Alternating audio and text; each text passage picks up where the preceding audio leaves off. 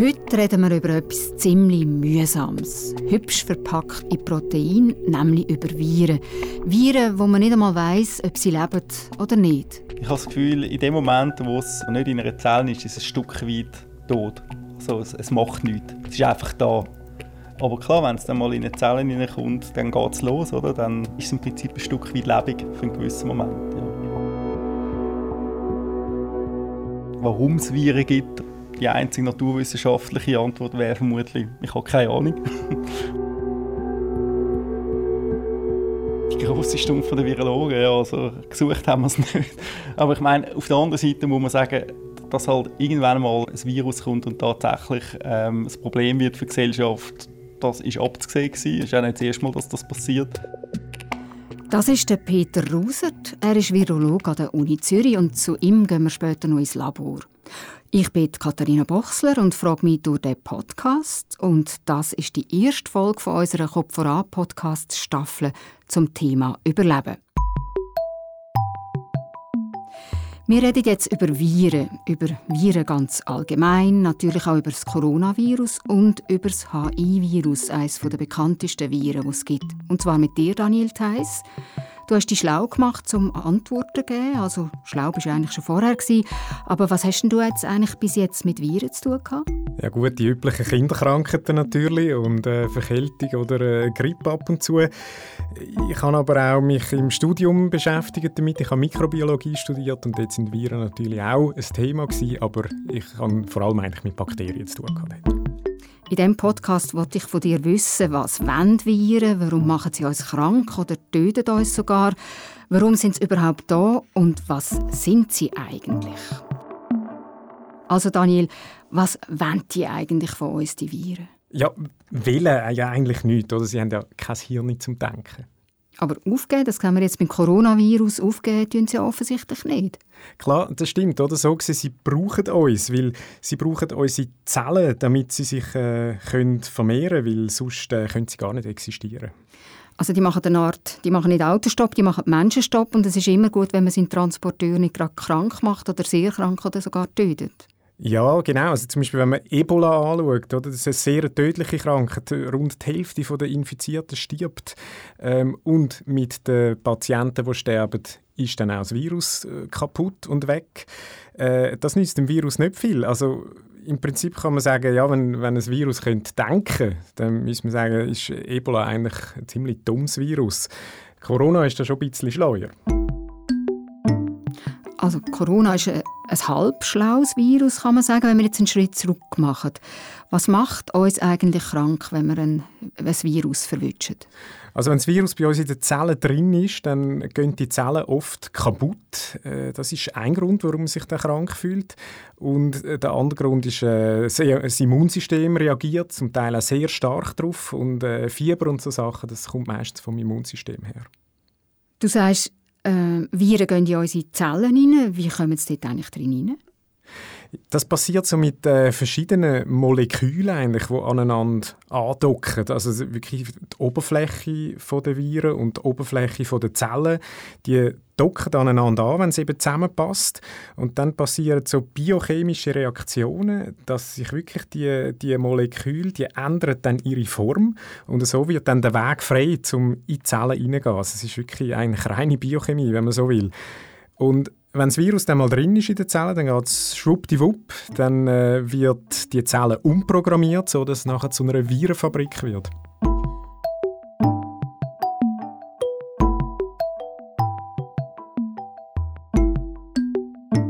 Daniel, du hast vorhin gesagt, die wollen nichts, die Viren. Jetzt will ich doch noch nicht ganz aufgeben und frage noch mal so ein bisschen von einer anderen Seite. Wenn die nichts wollen, warum gibt es denn die Teile überhaupt? Es ist natürlich schon eine gute Frage. Also, letztlich so aus biologischer Sicht würde man sagen, einfach weil es den Platz für sie gibt, einfach weil sie, weil sie können. Because they can, oder sagt man so schön auf Englisch. Ähm, sie sind, wir besetzen eine sogenannte ökologische Nische. Also dort ist ihr Platz, darum können sie existieren. Und die Nische, die ist zufälligerweise halt in den Zellen von Wirtsorganismen. Und eben, sie sind da, weil es den Platz gibt für sie, weil wenn es den Platz nicht gäbe, die hätte sie die Evolution schon lange wegradiert, weggespült. Du hast jetzt erzählt, was Viren machen, was sie wettet, wenn sie könnten wählen, warum dass sie da sind.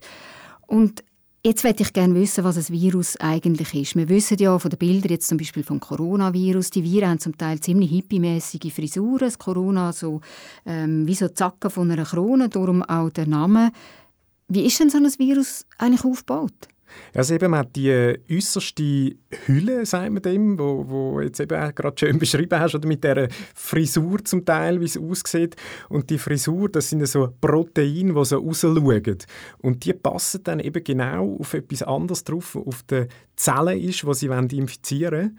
Und dann ist das dann eigentlich der Eingangsweg in die ah, Zelle drin. Also das Virus beißt jetzt zum Beispiel beim bist jetzt einfach so quasi in den Zacken rein oder in den Eingang rein? Ja, im Prinzip so ähnlich, ja.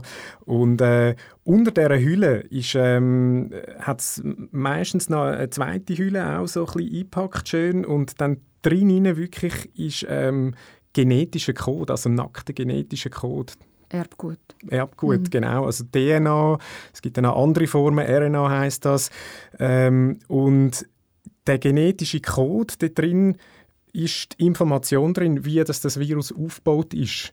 Und jetzt braucht es eigentlich einfach noch eine Maschine, die den Code kann auslesen und produzieren, was, was da drin steht. Und das kann das Virus eben nicht selber machen. Darum braucht es immer eine Wirtszelle, die es dafür muss an, angreifen und eben infizieren Also Erbgut, das klingt jetzt für mich extrem schwer nach Leben. Und gleich gibt es da immer noch Diskussion, äh, ist es Leben oder nicht, so ein Virus. Und jetzt ist, glaube ich, im Moment der Stand gerade, es ist kein Leben. Ja, der Peter Rusert hat es ja noch schön gesagt am Anfang, oder? Irgendwie für ihn ist es eigentlich tot und dann, wenn es aber in den Zellen drin ist und, und alles schafft, dann ist es gleich so ein bisschen lebendig. Äh, ja, man kann eigentlich wirklich sagen, sie sind ein bisschen Grenzgänger vom Leben, die Viren, oder? Also jetzt für mich, ich finde ich finde, sie sind kein Lebewesen, weil sie können sich nicht selber vermehren. Das ist so ein Kriterium, wo man sagt, das Lebewesen muss sich können selber vermehren. Das Lebewesen muss einen Stoffwechsel haben, also sprich, es muss können essen und dann auch äh, ja, aufs WC in unserem Fall jetzt. Ähm, auch das hat das Virus nicht. Ähm, Viren, das sind eigentlich wirklich komplett passive Teile, die einfach irgendwie da sind und sie sind total der Laune von ihrer Umgebung ausgesetzt und dann haben sie entweder ein bisschen Glück oder ein bisschen Pech. Es gibt Unmengen an Viren. Eines von diesen vielen Viren, das ist auch eines, das ziemlich viel Trauer verursacht hat, ist ein ganz berühmtes, nämlich das HIV-Virus. Das, das AIDS auslösen kann. Du bist einen alten Studienkollegen besuchen für das, nämlich den Peter Russert. Wir haben ihn schon gehört. Der arbeitet in der Virologie mit HIV-Viren. Er ist wissenschaftlicher Laborleiter am Institut für medizinische Virologie von der Uni Zürich. Und wir hören jetzt, was du dort mit ihm zusammen entdeckt hast. Zuerst muss man dort mal reinkommen, an der Uni Irkloben. Die Virologie die ist natürlich abgeschlossen und dann in einem zugigen Gang im Gebäude hat es dann einfach das Telefon an der Wand gehabt. Guten Tag, das ist Thais vom Radio SRF. Ich habe einen Termin mit dem Peter Ruser. Ich werde dann abgeholt von einem freundlichen jungen Forscher. Hallo. Grüezi. Hier innen hat es Masken. Sie können einfach reinkommen. Im Labor läuft gerade alle mit Masken herum, wegen der Viren natürlich. Aber nicht wegen denen im Labor, sondern wegen denen von draußen. Es ist eine Corona-Massnahme. Schon Masken bekommen, ja. Das geht schnell bei uns. Der Peter führt mich in sein Büro, hoch oben im sechsten Stock, mit einer weiten Aussicht zum Zürich-Flughafen. Du, wie, wie lange schaffst du jetzt eigentlich schon da? Ja, ähm, ich muss gerade mal zurückdenken, etwa seit dem 2000. Ja, es, einen Moment, ich kann es dir gerade sagen. Da steht. Hast du gerade deine Disse ausgepackt? Zwei oder so müsste das gewesen sein, ja. Was, was ist der Titel? Das war In vitro Characterization of Patient-Derived HIV Isolates. Also sehr allgemein. Okay, aber mit ja. äh, HIV und da bist HIV, ja. Das ist schon ein bisschen vergilbt, das Ganze. Ja. Aber du bist dem Thema treu geblieben nachher, in dem Fall? He? Ja, bin ich, ja. Ja, ja. ja. Wir haben es ja noch nicht gelöst, das Problem. Du hast gesagt, jetzt hast du wieder angefangen, ein bisschen, ein bisschen arbeiten gerade auf dem. Vorher haben wir vor allem Diagnostik gemacht, gell, jetzt für äh, Corona. Ja, also die HIV-Forschung, die ist jetzt im Prinzip stillgestanden für die letzten paar Wochen und seit dem Montag haben wir jetzt wieder angefangen, ja, seit drei Tagen. Ja, also seit dem ominösen 27. April, oder? Genau, ja. Jetzt sind wir wieder ein bisschen mit diesen Viren am Arbeiten, die wir vielleicht noch ein bisschen besser verstehen, verstehen als gerade äh, das COV-2. Ja. ja, können wir mal irgendwie das Labor anschauen? Das ja, sicher. Ja, nein, dann gehen wir, gehen wir doch einfach mal da raus. Super. Jetzt waren wir da im Büro, gewesen, oder? Genau, und ich arbeite da einen Stock unten dran. Jetzt gehen wir da den Ausgang. Mhm. Und da kommt man nur dem Badge durch. Ja, da kannst du jetzt da hinten, genau, zuerst einen langen Gang. Türen links und rechts und das wären dann die Labors natürlich. Mhm. Ähm, das ist jetzt alles BSL-2-Bereich, wo wir jetzt da sind. BSL 2 heisst Biosafety Level 2. Diese Sicherheitslevel die gehen bis zur Stufe 4 rauf.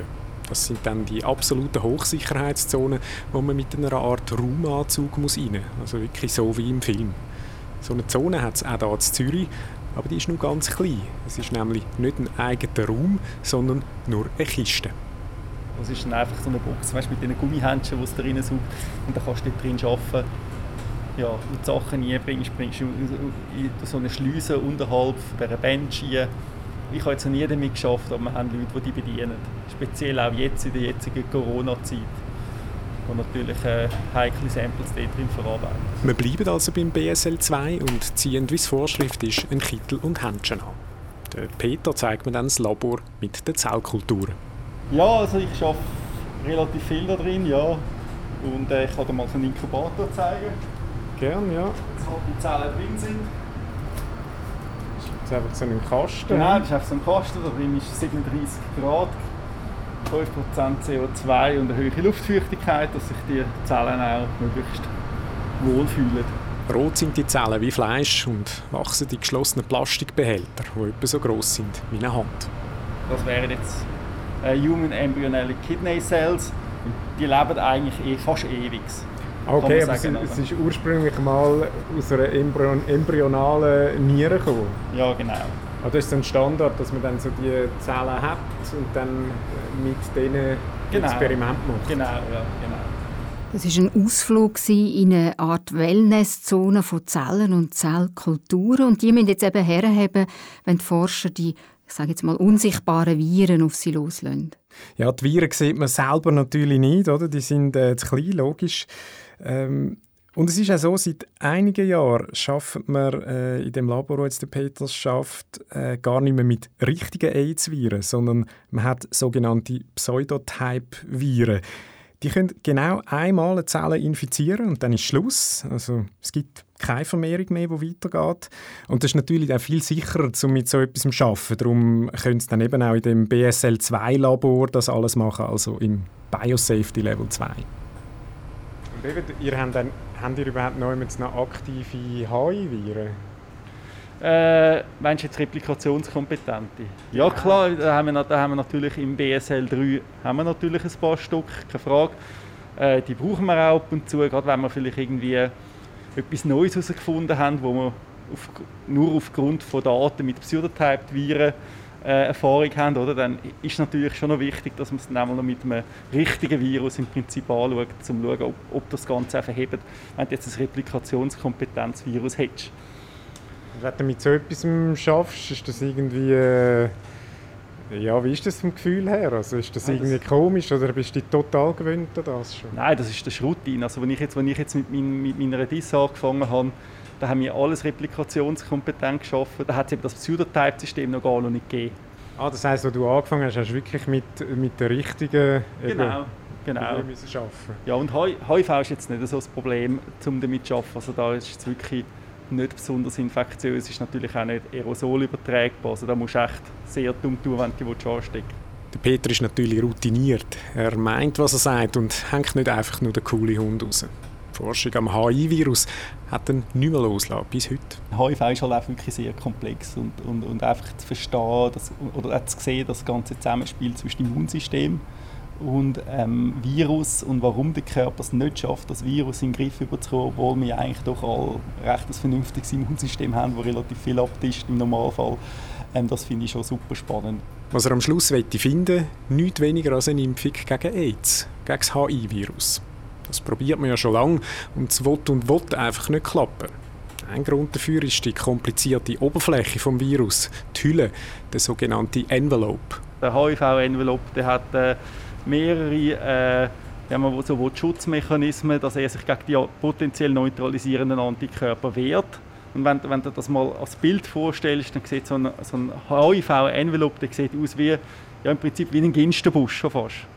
Und das ist auch etwas, was sich so über die Zeit leicht verändert und interagiert.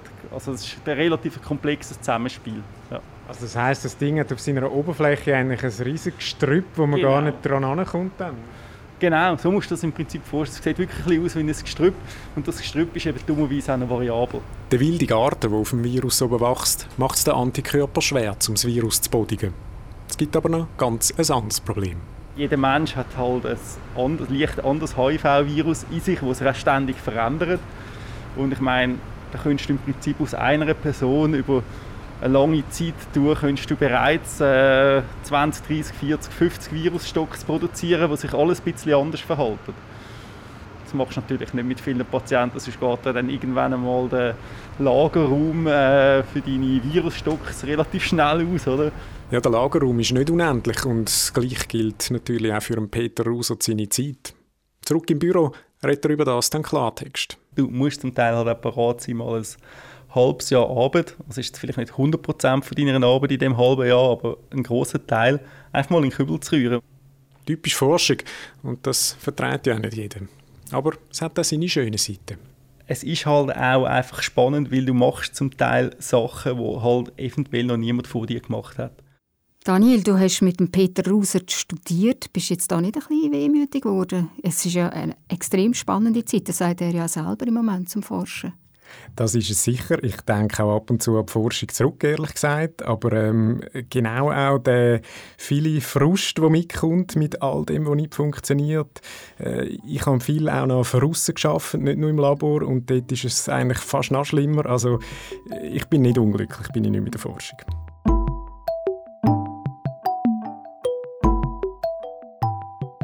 Forschung ist eben, wie du auch sagst, nicht immer einfach. Wie erforscht man jetzt eigentlich das Coronavirus, das neue Virus? Also wenn man heute so ein neues Virus erforscht, dann geht man einfach nach der Gensequenz eigentlich fischen. Also eben das, was im Kern ist vom, vom Virus. Das sucht man in äh, Proben, die man von Patienten hat, sei jetzt das Blut je nach Virus oder eben irgendwie Speut oder äh, und so weiter, Auswurf. Und äh, dann sucht man dort nach Gensequenzen. Und wenn man schon einen Verdacht hat, bei Corona ist der Verdacht gewesen, das ist natürlich ein Atemwegserkrankungsvirus. Und dann hat man gewusst, es gibt Coronaviren. Dann ist man schon, hat man gewisse Anhaltspunkte und ist dann relativ schnell auf die Fährte gekommen. Also das heißt, man ist ganz gezielt äh, suchen und natürlich auch entsprechend schnell gewesen. Ja, weil man kennt andere Coronaviren aus der Vergangenheit. Man hat die schon recht gut studiert, oder? Also zum Beispiel hat man auch gewusst, es gibt da die Zacken oder eben Spikes in den, in den Hüllen, die eben machen, dass es wie eine Krone aussieht. Und man weiss ja, dass Coronaviren vor allem mit Tieren vorkommen. Fledermäuse sind ein guter Träger und Darum äh, ist das auch der erste Verdacht gewesen, wo jetzt das könnte herkommen, das neue Coronavirus, also aus Fledermäusen. Äh, Schuppentiere sind auch noch eine Möglichkeit. Also das hat sich äh, noch nicht geklärt bis heute. Und das ist dann nochmal ganz eine andere Geschichte, dass wir Menschen nämlich immer äh, mehr in die Gebiete uns hineindrücken, wo eigentlich Wildtiere die sind. Und das ist dann die ideale Rampe für ein Virus, für den Sprung vom Tier auf den Mensch. Oder wie es der Peter Russer sagt, die nächste Virenepidemie, die kommt sicher. Die Frage ist nur, wann. Ja, das denke ich auch. Es ist eine Frage von der Zeit und man kann einfach hoffen, dass es dann keine zu schlimme Krankheit ist. Überleben, das ist das Thema dieser Kopf voran Podcast Staffel und Viren, denen ihr Schicksal und unser Leben mit über das haben wir heute geredet.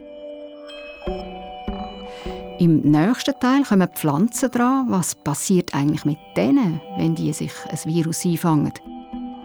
Schreiben oder anrufen dürft ihr uns aber schon jetzt. Wir sind nämlich neugierig auf eure Reaktionen zu dem Podcast und allen anderen Kopfvoranfolgen. Wir, also die SRF Wissenschaftsredaktion, sind erreichbar unter kopfvoran.srf.ch oder 079 878 65 04. Autor dieser Podcast-Folge Daniel Theiss, Sounddesign Simon Meyer, Produzentin das bin ich, Katharina Bochsler.